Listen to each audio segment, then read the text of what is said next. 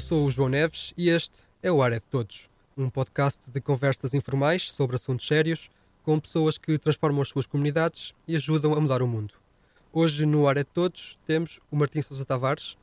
O Martim é músico e é maestro, estudou em países como Itália ou Estados Unidos da América e é o diretor da Orquestra Sem Fronteiras, um projeto de coesão territorial que tem como objetivo promover as oportunidades profissionais para jovens músicos do interior, ao mesmo tempo que pretende criar dinâmicas e hábitos culturais em zonas onde, por vezes, elas não existem. Olá, Martim, é um gosto estar aqui a conversar contigo. Olá, João, igualmente. Obrigado pelo convite. Parece. Eu começo precisamente pela, pela, pela Orquestra Sem Fronteiras. O que é que é e como é que surgiu? Então, a Orquestra Sem Fronteiras, dito de forma muito simples, é uma plataforma de oportunidades. Plataforma essa que está ao serviço de várias camadas uh, humanas. Em primeiro lugar, e a nossa prioridade número um são os jovens músicos que são ou do interior ou que vivem no interior e que, em sentido lato, constituem aquilo que é o interior. E, portanto, nós existimos, em primeiro lugar, para apoiar estes jovens. Depois, abrindo um bocadinho o espectro, servimos para que esse apoio se transmita também às suas famílias, aos seus colegas, ao contexto escolar em que estão inseridos, porque queremos premiar a meritocracia, queremos que eles se fixem no interior ou que pelo menos não desistam do ensino artístico, que queiram preservar nesta forma de arte e que possam acreditar que isto pode ser um futuro profissional para eles. E depois, no sentido mais amplo, queremos uh, fortalecer o ecossistema cultural destas regiões, que, que se faz agindo sobre os públicos, em primeiro lugar. Portanto, estamos a falar de criar uma programação que é inclusiva, não apenas no sentido geográfico, mas também uh, económico, também intelectual, ou seja, todo o tipo de barreiras que possam existir, nós tentamos eliminá-las e indo inserir-nos naquilo que são já dinâmicas pré-existentes de programação cultural, de serviços educativos, uh, diversas formas de programação que já estão ativas pelos municípios locais, onde nós vamos dar uma força extra e acrescentar o nosso trabalho. Isto não é um projeto de oásis, nós, pelo contrário, não queremos ser um oásis no meio do deserto, porque não queremos um deserto, queremos uma, uma floresta verdejante e, portanto, sim, apresentamos-nos em grandes cidades, ainda no mês passado estivemos em Madrid, que é uma excelente oportunidade para os nossos jovens músicos, mas uh, também vamos a pequenas aldeias e em, em maio do ano que vem vamos fazer a próxima leva das maratonas com a Orquestra de Bolso, que é uma coisa que eu tenho imensa vontade de fazer porque tenho saudades de voltar a verdadeiras aldeias, que são pequenas freguesias. Como é que essas, uh, uh, públicos, os públicos dessas aldeias reagem a concertos de, de, música clássica, que provavelmente, não sei, diz-me tu, não deve, não deve estar no, no topo das suas preferências e mais até do, do topo dos seus, dos seus hábitos culturais de, a nível de consumo? Bom, eu acho que não está nas suas preferências da mesma forma que se calhar comer sushi não está nas suas preferências. Não é que eles não gostem, não, simplesmente não há restaurantes de sushi uh, por ali, é uma coisa que não, não pertence às formas de cultura que se praticam naquela zona, mas não, nada indica que se no dia em que provarem não vão gostar, não é? Um, curiosamente, uma das coisas mais interessantes com as quais eu me vou deparando é a ausência de preconceitos, ou seja, de verdadeiros pré conceitos, portanto, de ideias pré-estabelecidas que as pessoas terão sobre esta forma de arte, sobre Mozart, sobre isto ser uma coisa para as elites, como não as têm, vão aos nossos concertos de forma completamente desassombrada e eu diria que gostam. Já tivemos um caso de uma aldeia, não me lembro onde era, creio que era no, no Conselho de Sabugal, onde as pessoas no fim do concerto se levantaram e barricaram-nos a porta para não nos deixarem sair, porque queriam que o concerto continuasse. E portanto aquilo que eu disse foi que, bom, éramos sensíveis à, àquela reação extrema, mas que convidava as pessoas a meterem-se no carro ou virem connosco à próxima aldeia onde íamos tocar, porque andámos a tocar em cinco aldeias nesse fim de semana. E assim foi, foi uma espécie de, de efeito de flautista de, de Hamelin, em que de aldeia em aldeia iam aumentando as pessoas que nos seguiam e quando chegámos à última de todas, uh, as pessoas já não cabiam na igreja. Portanto, estava o adro cheio de gente uh, e havia uma espécie de relato daquilo que se passava lá dentro, como se fosse o jogo da bola, o Benfica nos anos 50, não é? E, portanto, as pessoas aderem, aderem, havendo falta de conteúdos verdadeiramente bons, desenhados para aquelas populações, apresentados de forma próxima, desassombrada e generosa, as pessoas só podem aderir. E ainda bem. Então tu achas que aquela ideia da pesquinha de rabo na boca, que não há público, não há concertos, e não há concertos porque não há público, Uh, então não é bem assim. Ou seja, se, uh, provas que se, havendo, havendo oportunidades as pessoas aderem e até gostam. Eu acho que sim. Ou seja, essa, essa, essa pescadinha existe e é, aplica-se, mas é muito fácil combatê-la e quebrar essa cadeia infinita de não há público porque não há concertos e não há concertos porque não há público. Um, de, que é que a, de que é que a arte precisa para chegar às pessoas? Precisa de uma mediação. Ou seja, eu não acredito no milagre da osmose. Isso não existe para mim. E não existe tanto na Gulbenkian como não existe na aldeia de Orjais. E o milagre da osmose é o quê? É a pessoa que, por quaisquer circunstâncias que, que sejam, vai a um concerto ou está em contacto com certa forma de arte pela primeira vez e por osmose, na sua cabeça, dá-se uma assimilação que faz com que essa pessoa não só goste, mas também compreenda e se fidelize. Portanto, que se crie nela uma vontade de ir a mais. E isso é muito raro, é muito raro e é muito difícil que aconteça. E, e estamos a falar de arte, mas também de qualquer prática que requer um bocadinho de, de, de, de costume, não é? A primeira vez que experimentamos um copo de vinho, provavelmente também não gostamos, não é? É preciso alguma mediação entre nós e o vinho. Essa mediação pode-se fazer experimentando, experimentando, experimentando. É? No caso de vinho, é uma coisa que está acessível a todos. No caso da música clássica, entendo que não. Por isso, não havendo essa porta, entra a mediação, que é alguém que vai aproximar a pessoa do objeto artístico e vai fazer com que se abram portas que essa pessoa sozinha teria mais dificuldades em conseguir abrir, porque não tem as ferramentas para isso. E agora queria um bocado focar nessa questão da, da mediação uh, e também focar naquilo que disseste há pouco, que, que estes públicos de, do, do, interior, como tu disseste, uh, estão desassombrados, seja, não têm aqueles preconceitos. Uh, Porquê é que achas que isso acontece, no, sobretudo em relação à música clássica, onde, penso eu, já fui a alguns concertos de música clássica, apesar de não ser uh, entendido e muito menos apreciador, ou pelo menos apreciador informado ou consciente, mas a ideia que eu tenho é que há, há uma série de, de sei lá, de, de, requisitos quase desde a forma de vestir, a forma de estar, só podes bater palmas no início e no fim e não ao meio dos andamentos, ou seja, há uma série de protocolos uh, que se calhar uhum. até podiam, podiam afastar algumas pessoas, mas porquê que achas que as pessoas de, dos concertos do, do, interior não, não os têm? Não os têm porque não sabem uhum. ou... Ou seja, há, sorte, há um consumo, delas. Há um consumo, há um consumo mais, mais direto, mais, uh, sei lá, desempoeirado? Não, infelizmente esse, esse fenómeno tem que ver com os chamados tribalismos culturais, que é quando um, certo, certo grupo de uma comunidade se apropria de elementos que, que, são culturais, neste caso, e que deviam pertencer a todos. E o tribalismo uh, revela-se em coisas tão simples como uh, uma pessoa ir um, comprar um bilhete, como cidadão normal é livre de fazê-lo, e vai ao Teatro São Carlos e chega lá e constata que não está mal vestido, não é isso, está vestido de forma diferente das outras pessoas. E vai ouvir certos comentários que lhe vão passar pelos ouvidos das pessoas que já lá estão, que olham para esse indivíduo e não o reconhecem como um deles. E, portanto, vão iniciar mecanismos de exclusão, não é? de dar a entender a essa pessoa que está fora do seu meio, que nadou para fora de pé, não pertence ali. Uh, depois, o tribalismo continua quando essa pessoa percebe que há uma série de práticas e de tradições que não estão escritas, nem estão codificadas em lado nenhum, mas que se praticam, que é a questão dos, dos aplausos, por exemplo, eh, e na ópera, então, seria um exemplo extraordinário, porque na ópera aplaude-se a meio da ópera em sítios específicos, mas um concerto de música clássica só se aplaude no fim. Portanto, uma pessoa que vá pela primeira vez a um e a outro fica completamente sem saber onde é que deve uh, aplaudir, porque num lado só se aplaude no fim, no outro aplaude-se N vezes a meio da ópera. E, portanto, eh, essa pessoa vai, sem culpa sua, acabar por sentir que não pertence ali, vai ter uma experiência hostilizante e não vai querer regressar. E eu estou a falar com um enorme conhecimento de caso. Eu fui assistente de sala na Gulbenkian, portanto, assisti uh, uh, aos comportamentos dos públicos vistos de dentro da sala em silêncio, onde era minha função zelar pelo silêncio e, portanto, tive de fazer vários, tive de ter vários tipos de comportamento para que toda a gente alinhasse pela mesma vitola.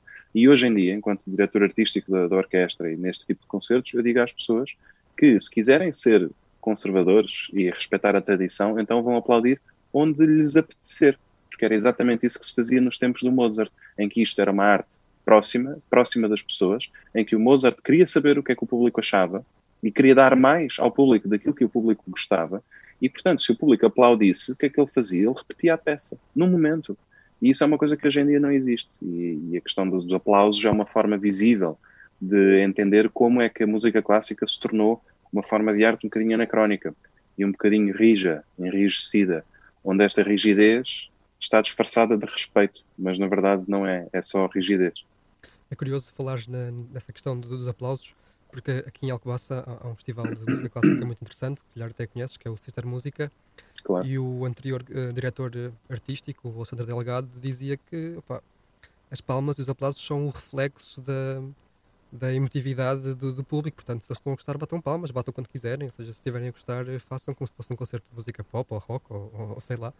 E agora pegando noutro exemplo que o, que o Alexandre Delgado fazia, um, antes de cada concerto, e pegando aqui pouco, há pouco no tal de mediação, eu estou a ir aqui porque uh, eu presumo, uh, podes confirmar ou, ou, negar, a música clássica é uma linguagem um pouco menos entendível do que se calhar a música rock ou pop, como estava a dizer há pouco, e se calhar essa mediação é, é fulcral. Aquilo que o Alexandre Delegado faz, ou fazia, antes de cada concerto, era apresentar de forma informal, um, quase fazer uma introdução uh, sobre cada, cada obra e sobre cada, cada músico. E, e antes de começar, era quase uma de história. Antes de começares a ouvir, tu já ias, já, já ias mais condicionado a perceber as coisas que se calhar de outra forma não perceberias, porque, e aqui falo da minha experiência, porque foi esse o caso, nunca perceberia porque não sabia que o Mahler ou o Mozart tinha feito isto ou aquilo, ou tinha sido assim ou assado.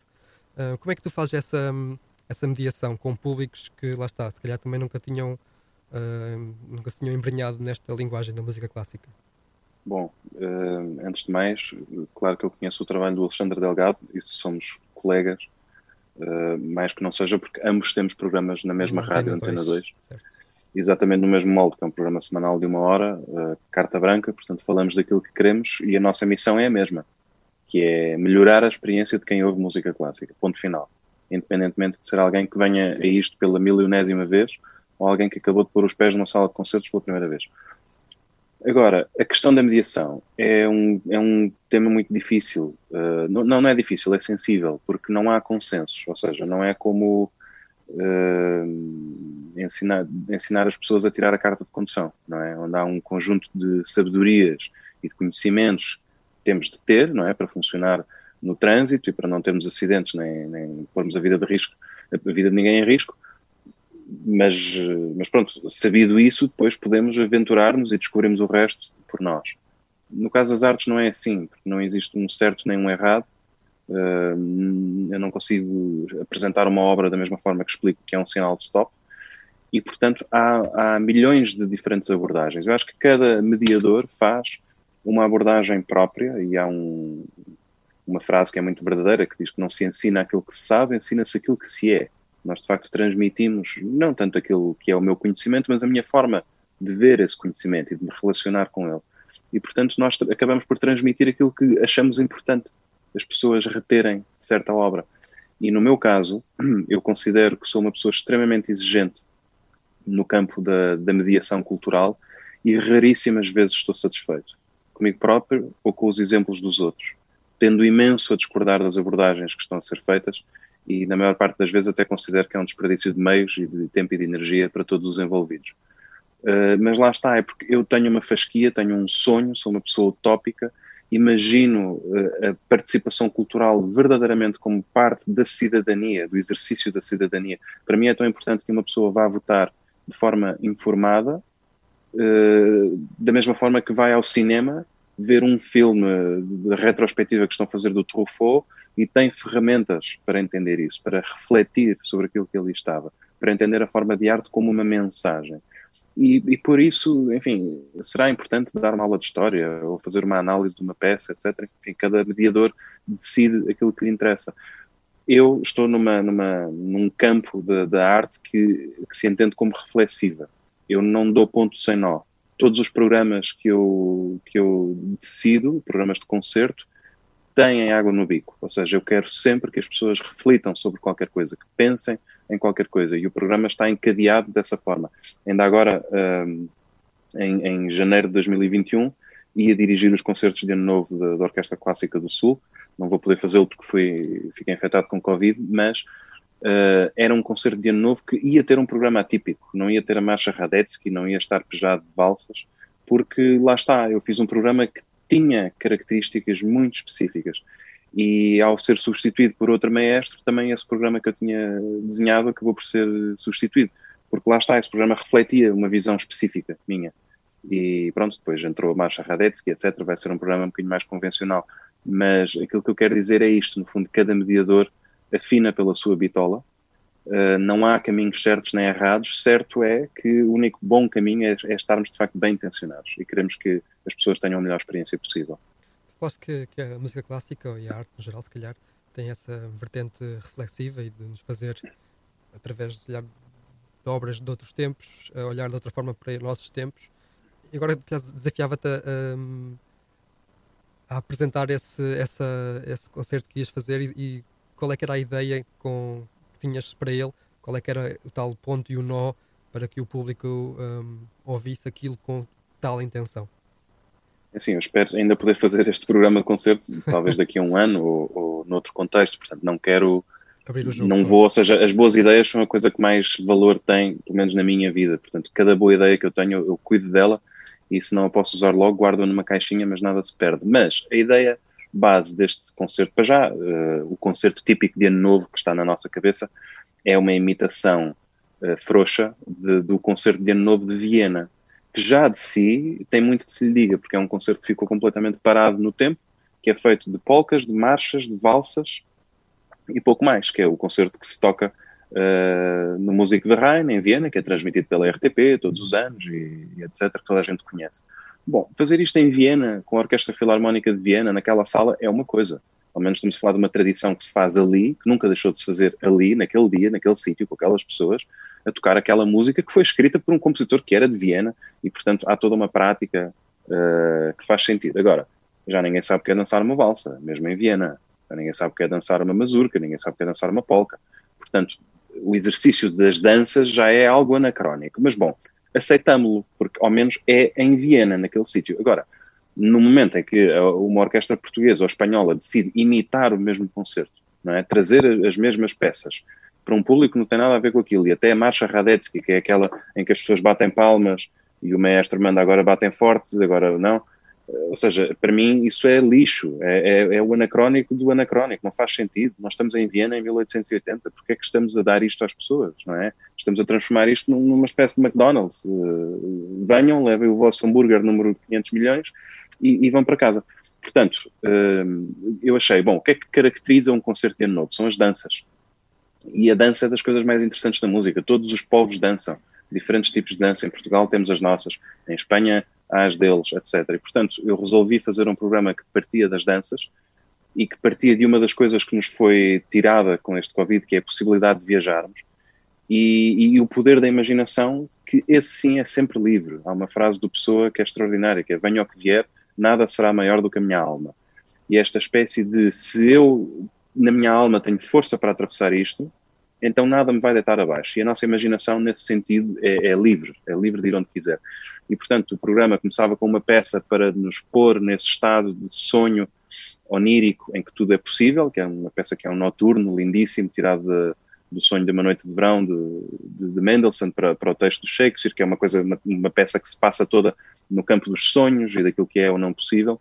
E, portanto, a partir dessa peça vamos assumir que é tudo possível e podemos ir onde quisermos e através de diferentes danças contrastantes, íamos andar a fazer uma viagem pela Europa e a ver como certos autores, uh, por exemplo, uh, o Schubert, que era de Viena, escrevia música em estilo italiano, porque ouvia óperas do Rossini apresentadas em, em Viena. Ele nunca foi à Itália, mas era capaz de assimilar esse estilo e, portanto, acho que era interessante viajarmos a Viena, onde um compositor vienense estava a escrever música em estilo italiano, sendo que ele nunca tinha ido à Itália, portanto, uma espécie de inception de viagem e íamos contar uma história sobre as danças uh, a partir deste fio condutor até chegarmos à valsa. Mas antes disso íamos ouvir os antepassados da valsa, que são o Landler, que é uma dança muito mais rústica dos, dos camponeses austríacos, e no fim íamos ter uma valsa, que era a minha concessão à tradição, e que seria, claro, o Danúbio Azul, mas íamos lá chegar de forma completamente diferente.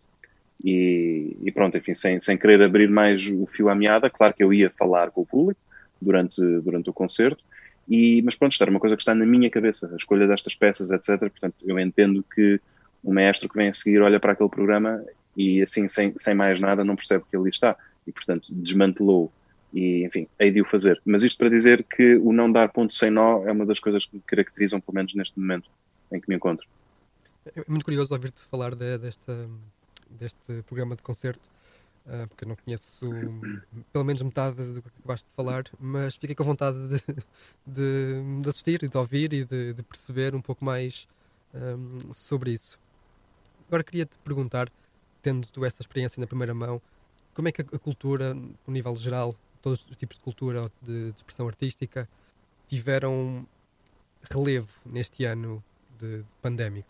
Porque tem ficado bastante assente que a cultura, se calhar, é bem mais importante do que, do que achávamos e tem um papel mais determinante. Eu acredito até que tu achas que a cultura pode, pode ajudar a mudar o mundo. Eu, eu vi uma, uma TED Talk que tu deste o ano passado em Aveiro, penso eu, uh, onde falavas um pouco uhum. disto. Como, como é que tu achas que, ao mesmo tempo, uh, o papel da, da, cultura mudou este ano e qual é que pode ser esse papel para, de forma assim um bocado utópica, também como disseste, possa ajudar a mudar o mundo?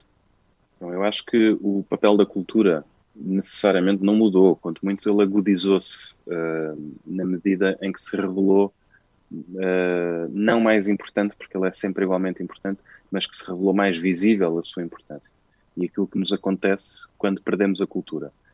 E de forma muito simples, aquilo que acontece quando ficamos sem cultura é que perdemos o nosso estado civilizacional, voltamos a ser bichos.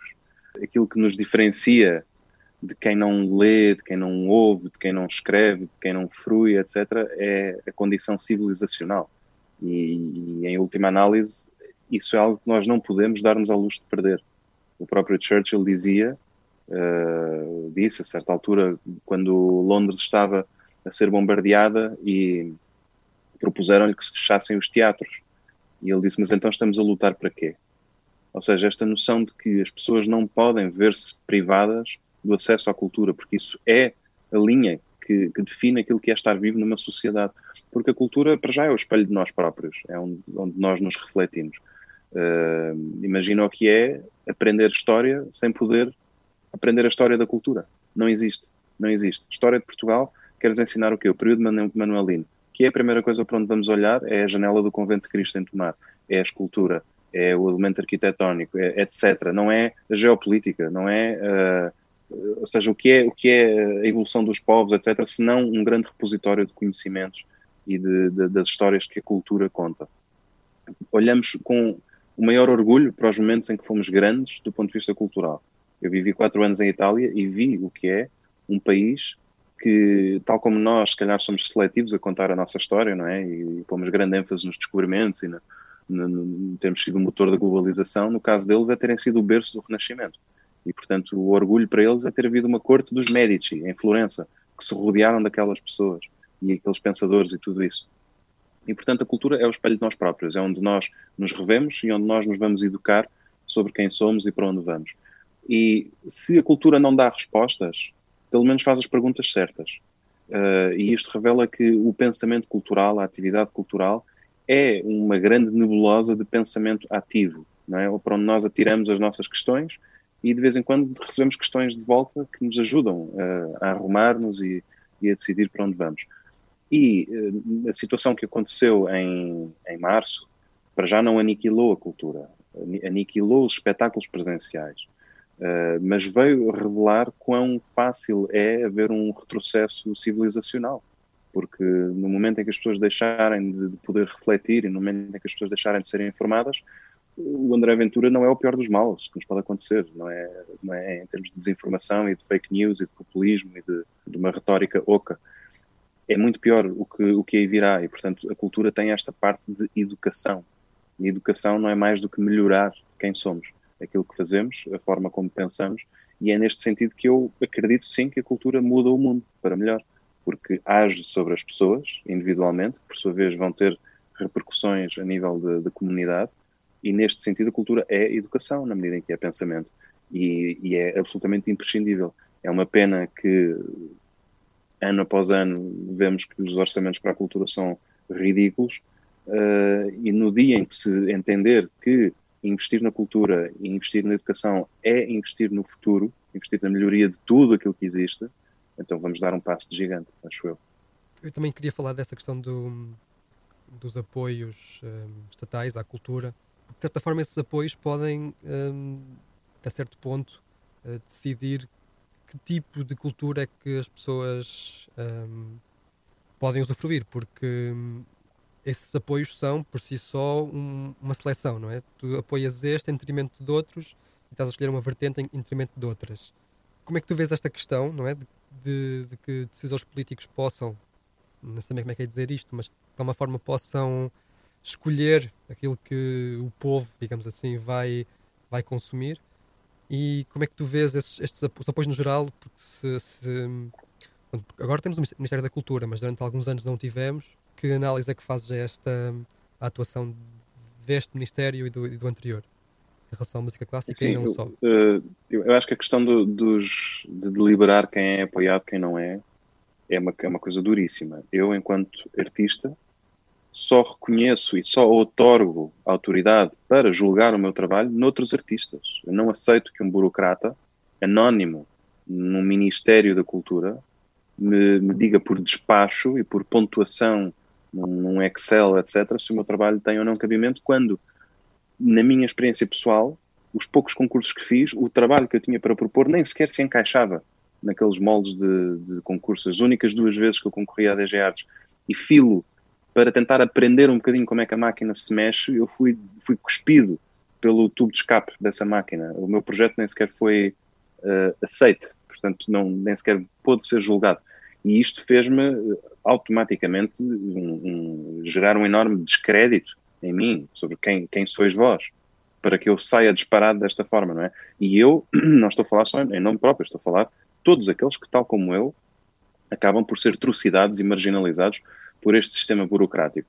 Por outro lado, acho profundamente perverso que uh, estes, estes concursos sejam de tal forma rocambolescos uh, na, na, demanda por aquilo que é um documento apresentado, que já existam empresas rémora que vivem de ajudar organizações e artistas a fazer candidaturas, ficando depois com uma percentagem de, de, dessa candidatura. Portanto, ou seja, o Estado sabe que isto existe, sabe que há uma percentagem daquele dinheiro que podia estar a ir para a estrutura, para gastar em programação, que está a ir para uma, uma empresa que fez consultoria de projetos, ou seja, ajudou a escrever um, um dossiê. Portanto, isto não entra na cabeça de ninguém. Uh, este, este, nível burocrático absurdo é, é kafkiano, é, podemos encontrá-lo no processo, podemos encontrá-lo noutros, noutros textos. Parece uma eh, coisa mecânica, não é? Um... Parece uma coisa mecânica Sim, agora... do, que é de uma coisa que é tudo menos mecânica, não é? Que não é, que não é concreta, é, é totalmente abstrato. Claro, é, é, é, um jogo que tem regras e, tal como tudo na vida, há quem tenha aprendido a funcionar com essas regras e jogue melhor. Eu tenho amigos que têm sucesso uh, nestes projetos, eu próprio estou envolvido num, num projeto que já foi vencedor da G-Arts algumas vezes e foi apoiado com generosidade e é um projeto excelente. Agora, uh, acho que é profundamente injusto que quem saiba jogar o jogo da burocracia tenha avanço sobre quem não sabe, porque há muitos artistas, agora mesmo estou envolvido num, num projeto uh, que envolve teatro e música, e, e, e a estrutura que, que, propõe este projeto e que está a pensar, este tipo de projeto não é quantificável da mesma forma que muitos outros. Eu já tenho imaginado, se eu quisesse, se eu fosse a pessoa que está à frente daquele projeto e quisesse concorrer com aquilo à DG Artes, era profundamente difícil, porque há ali elementos que não são mesmo quantificáveis uh, nos, nos parâmetros, na parametrização que a DG Artes espera de nós. E eu acho que isso, pronto, é uma pena, Uh, porque comprar serviços a artistas não é a mesma coisa que comprar sacas de cimento para fazer uma ponta em Vila Franca de Xira. Portanto, não podemos ser julgados da mesma forma. Agora, entendo que algum sistema tem de haver.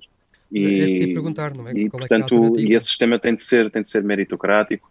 Uh, depois fala-se muito das capelinhas, não é? Uh, vamos imaginar então o quê? Que os concursos de teatro vão ser julgados só por encenadores, quando metade se detesta, não é? E se desprezam mutuamente, etc. Bom, também, também fica difícil. Não estou a propor uma solução, só acho que esta, francamente, não é construtiva. Uh, confesso que também não acho que seja eu a pessoa certa para mudar o sistema, mas com muito agrado já fui contactado pelo Ministério da Cultura ao longo, acho que foi este ano ainda, para dar o meu parecer sobre certas coisas. E, e vi isso com grande agrado, porque eu não, é, não fui convidado a agir em, em, em benefício próprio, fui sim convidado enquanto artista a ajudar que os tecnocratas que estão a trabalhar no Ministério da, da Cultura possam ser mais justos, mais objetivos na sua parametrização daquilo que estavam a fazer. Depois, se usam o meu feedback ou não, isso é com eles. Mas acho que, francamente, devia funcionar mais dessa forma. Ou seja, uh, entendo que desenhar um concurso é uma coisa jurídica, subentram valores que nós artistas não temos, conhecimentos que não temos, mas é importante que possamos pelo menos ser ouvidos. Eu imagino que essa, essa burocratização de, desses concursos tenha um, é, um ponto de vista tecnocrata e, e, e, pragmático, não é? Vamos aqui fazer regras que a partir de, de, deem para todos, é? Mas hum, enfim. Uh, qual é que é a alternativa? Então é a via que, por exemplo, a orquestra fez de, de ir à sociedade civil, uh, ir aos municípios, ir às empresas, uh, garantir esses apoios?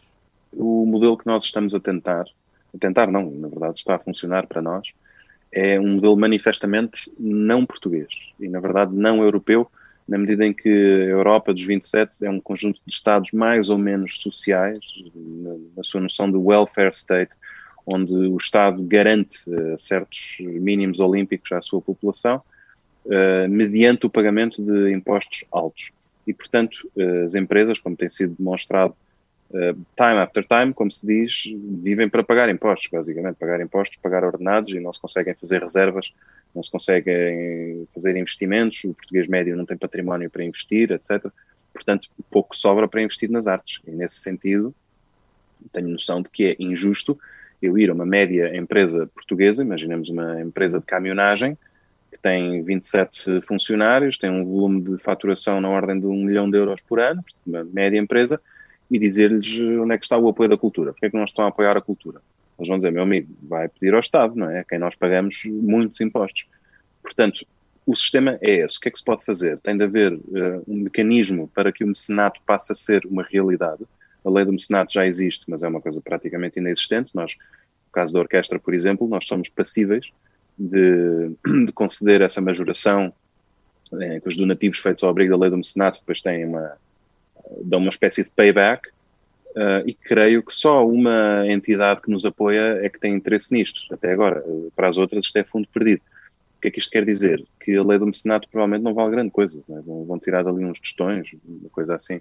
Portanto, eu acho, eu acho que é importante uh, que isso seja possível. Por outro lado, também é importante que, e isto digo de forma desassombrada, que os artistas deixem de olhar para o Estado como o único possível comprador dos seus serviços e por Estado, leia-se a Câmara Municipal, leia-se o Ministério da Cultura, leia-se a Direção Regional de Cultura, uh, etc. Isto não pode ser também, ou seja, uh, nem tanto ao mar, nem tanto à terra. Acho que uma economia de mercado cultural liberal não funciona, mas estar tudo dependente de, do Estado também não pode ser. Uh, eu estou envolvido na candidatura de Aveiro à Capital Europeia da Cultura e uma das coisas que constatamos é que a cultura na cidade de Aveiro depende principalmente da Câmara. Portanto, é como se, se Aveiro fosse um país, não é? O Estado é a Câmara, a cultura depende da Câmara, portanto, da adjudicação de, de, espetáculos, prestação de serviços, seja no teatro, seja aqui, seja ali, depende da Câmara. E isso não pode ser. Temos de ter uma autonomização dos agentes culturais e, portanto, o que é que vamos fazer? Vamos ajudá-los, vamos ensiná-los a que eles possam pescar o seu próprio peixe. Há muitas linhas de, de, de financiamento para já europeias, as Europas criativas, os, os, fundos comunitários, Portugal 2030, os Interregs, etc., onde podemos dar formação, podemos ajudá-los a acederem a esses fundos, ou então podemos capacitá-los para serem uh, viáveis economicamente e se tornarem verdadeiramente independentes, uh, passarem a ser o chamado grassroots, não é? que é aquele que se calhar começa pequenino, mas vai por si próprio. E os nossos artistas, a nossa classe uh, cultural, tem imenso espírito de iniciativa, mas acho que não tem o know-how para se verdadeiramente alavancar do ponto de vista uh, de grassroots. E acho que isso era importante, ou seja, haver mais investimento na autonomização dos agentes culturais, na sua, em, em torná-los independentes do Estado, porque no dia em que, em que uma organização está apoiada num programa bienal da DG Arts a receber 250 mil euros e no ano seguinte recebe zero, está em risco toda a viabilidade desta organização e isso não pode ser. Ou seja, nunca podemos estar 100% dependentes uh, da mesma fonte. Isso é um, é um princípio básico, parece-me. Ao, ao, capacitar um, como, como dizias, os, os, artistas para terem esse nível de, de, autonomia, não estamos também, se calhar, a desviar as atenções deles daquilo que devia ser o trabalho base e quase exclusivo, que é a criação artística? Isso é uma miragem. Nenhum artista, pelo menos que eu conheça, só faz trabalho artístico. Talvez quando chegam a um ponto tal de prestígio e de consolidação de carreira, que aí sim passam a deixam de, responder a e-mails, podem não ter WhatsApp, podem uh, viver na sua bolha e só ler poemas e só ver pinturas e fazer trabalho artístico.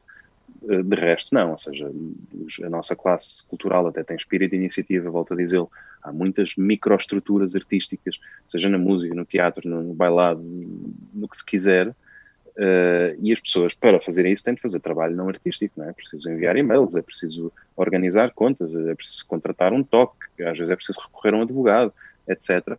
E, portanto, esse trabalho já existe. Uh, Trata-se apenas de o canalizar, em vez de, de, se escrever uma candidatura da DG Artes, que é uma coisa que conheço pessoas que sangram do nariz uh, no momento de fazer candidaturas da DG Artes. Estamos a falar de níveis de, de tensão e de pressão incomportáveis. Não, não é possível. Se isso for canalizado para outras formas de crescimento, outras formas de viabilização económica e permitir que os seus projetos existam, eu não vejo por que não, francamente. O Estado saía a ganhar, os artistas também, e a classe uh, civil passava a dar o exemplo. Agora, entendo que isto é uma coisa macro. Tem de haver, de facto, uma agilização também uh, legislativa daquilo que é uh, o mecenato, para que ele possa verdadeiramente existir. Tem de haver uma sensibilização para que quem pode pagar passe a fazer mecenato. Tem de haver quase que um orgulho em ser mecenas, como o verdadeiro mecenas, o rei mecenas da Grécia, que era aquele que esbanjava em artistas porque isso fazia dele orgulhoso e ufano de, de o ser. E os artistas têm de procurar isto. Então, acho que há estas três frentes onde podemos crescer imenso, porque existe dinheiro em Portugal. Existem grupos riquíssimos que dão, que geram dividendos, que têm lucros enormes, que os aplicam já em áreas, às vezes, de educação, às vezes de saúde, às vezes de desenvolvimento responsável, menos na cultura. Portanto, vamos pensar porquê. Porque é que só estão a investir nas escolas, por exemplo, nada contra, ainda bem que o fazem, e menos em companhias teatrais. Porque é que uma empresa de seguros não decide uh, apadrinhar uma companhia de teatro? Não sei, se calhar não há razão para isso, não é? Se já apadrinharam uma orquestra. E porquê é que decidem apadrinhar, se calhar, festivais de, de massas? A tal lógica liberal do mercado. Porquê é que dizes que uma lógica liberal do mercado daquela cultura não, não pode resultar? Porque se as pessoas forem deixadas, uh, se às pessoas for dada a responsabilidade de escolher aquilo que vão querer, uh, a história já provou que aquilo que vão querer é aquilo que é fácil, aquilo que é cómodo, uh, aquilo que é imediato. E isto não significa processo, progresso. Isto significa a nossa tendência humana de procurar o conforto e a satisfação dos nossos prazeres no menor curto espaço possível. Uh, é assim que nasce uma, uma componente já muito grande de entretenimento que, que enche as nossas vidas.